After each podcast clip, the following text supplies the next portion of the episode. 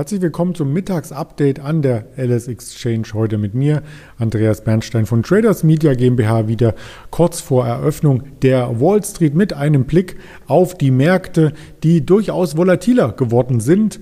Das sah am Morgen noch nicht so aus. Wir eröffneten ja nach dem gestrigen sehr, sehr unspektakulären Handelstag mit rund 70 Punkten Bandbreite zwischen dem Tiefst- und dem Höchstkurs auch wieder in derselben Range, knapp unter 14.600 Punkten und verharrten dort erst einmal. Doch jetzt zum frühen Nachmittag kam richtig Bewegung in die Märkte und die schauen wir uns direkt an auf ls-x.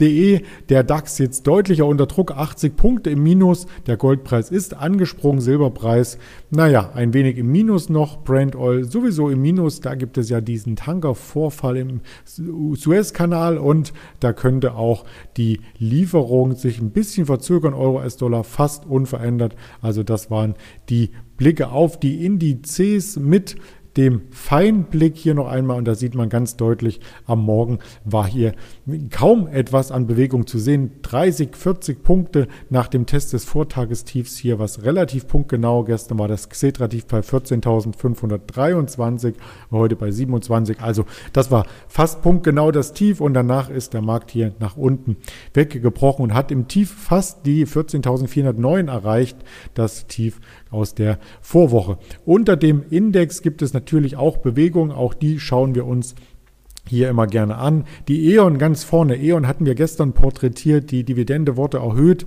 Die Aktie ist über 9 Euro ausgebrochen. Heute kann sie diese Tendenz fortsetzen bei 9,44 Euro. Aktuell auch Konsumhersteller, Konsumgüterhersteller wie eine Henkel ist heute wieder etwas stärker. Die Automobilwerte uneinig, eine Daimler im Plus, eine Volkswagen im Minus und die Deutsche Wohnen, die nach dem äh, vorgestern rasanten Anstieg hier als Tagesgewinner hervorging mit der Vonovia zusammenkommt heute auch etwas unter Druck. Ich sagte es bereits, die Automobilhersteller etwas unter Druck, eine Tesla ist unter Druck, weil die Technologiewerte insgesamt schwach sind, also die meistgehandelten Werte hier in dieser Ansicht sind allesamt rot und das bringt uns quasi noch einmal, äh, lenkt noch einmal den Blick auf äh, Tesla beispielsweise und was da zur US-Eröffnung gegebenenfalls ansteht. Der Nasdaq sieht an einer Unterstützung jetzt äh, sehr, sehr brisant aus. Wir werden gleich an der Wall Street sehen, ob das Ganze hier als Unterstützungsbereich herhalten kann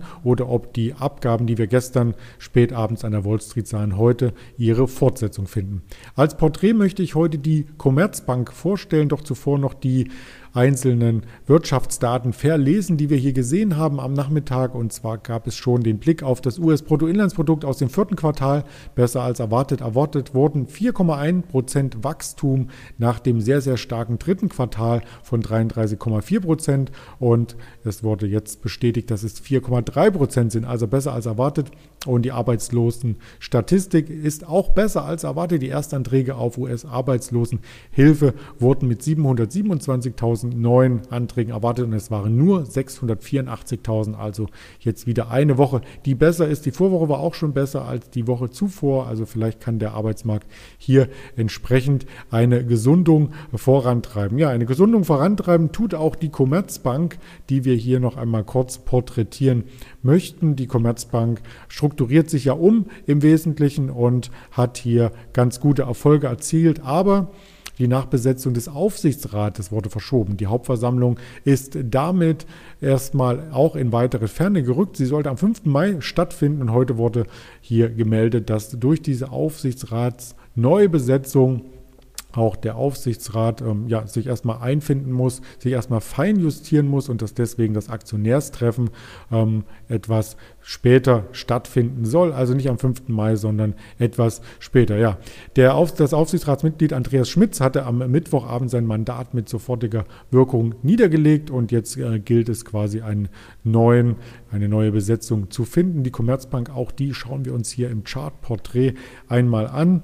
Sie war Gründungsmitglied und bis zum letzten Jahr auch im DAX vertreten. Heute durch diese Meldung stark unter Druck gekommen und schlug schon fast auf die 5 Euro auf. 5,17 Euro im Tief, jetzt hier 5,19 Euro auf Sicht von einem Jahr. Ist damit die Erholung womöglich schon wieder vorbei. Wir können uns das Ganze auch in Trade Signal noch einmal aufrufen. Das ist ja immer so ein ein Spielball zwischen den verschiedenen Börsenplätzen und natürlich auch von der ähm, charttechnischen Seite her interessant, sich näher anzuschauen. Und da hat man ähm, hier im Xetra-Markt eine Unterstützung im Auge und das ist die runde Marke von 5 Euro. An der Marke könnte sich die Commerzbank nun bald einfinden, die Aktie.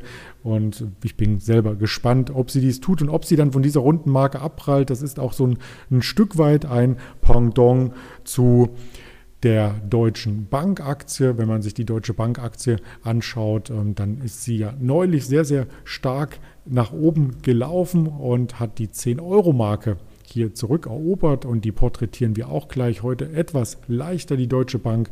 Aber mittelfristig gab es ja hier eher das Bild, dass die Deutsche Bank höhere Hochkurse und höhere Tiefskurse vollzieht, also im Aufwärtstrend inbegriffen ist. Und das kann man eben von der Commerzbank jetzt aktuell nicht mehr sagen. Insofern bleibt es spannend, was sich hier ereignen wird bei der Commerzbank. Und ich werde das gerne weiter hier porträtieren und verfolgen. In diesem Sinne warten wir auf die Wall Street Eröffnung. Es gibt noch Reden von diversen Notenbankmitgliedern und damit wünsche ich Ihnen einen erfolgreichen Nachmittag an der Börse.